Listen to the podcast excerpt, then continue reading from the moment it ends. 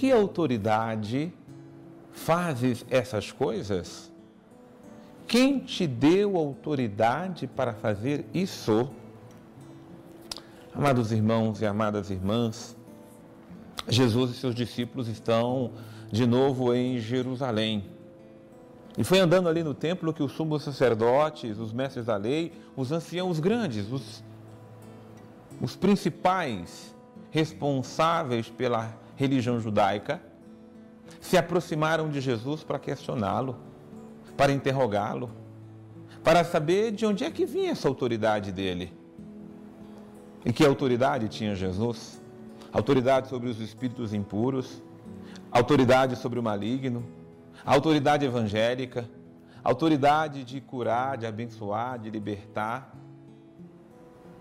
autoridade do amor, autoridade do testemunho, a autoridade que faltava para muitos daqueles líderes religiosos muitos deles corrompidos pelo amor ao dinheiro, muitos deles movidos pelos seus próprios interesses, muitos deles perdidos.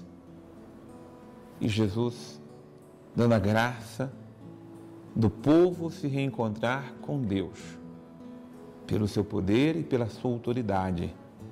Os chefes tinham autoridade do autoritarismo, mas a autoridade moral, só quem nos dá é quem tem uma vida que tem testemunho, que tem vivência, que tem intimidade com Deus, que tem humildade para submeter-se a Deus. E por isso eles estão questionando de onde vinha essa autoridade de Jesus. Jesus, na sua humildade, simplicidade, responde a pergunta deles com outra pergunta. De onde é que vinha a autoridade de João? Aliás, mais do que a autoridade de João, o batismo de João. O batismo de João vinha dos homens ou o batismo do João vinha do céu? O povo tinha grande amor e estima a João.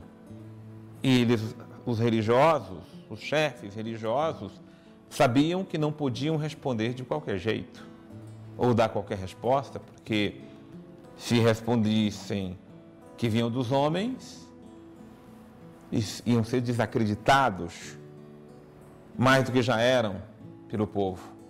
Mas se respondesse que vinha de Deus, e por que eles não seguiam então?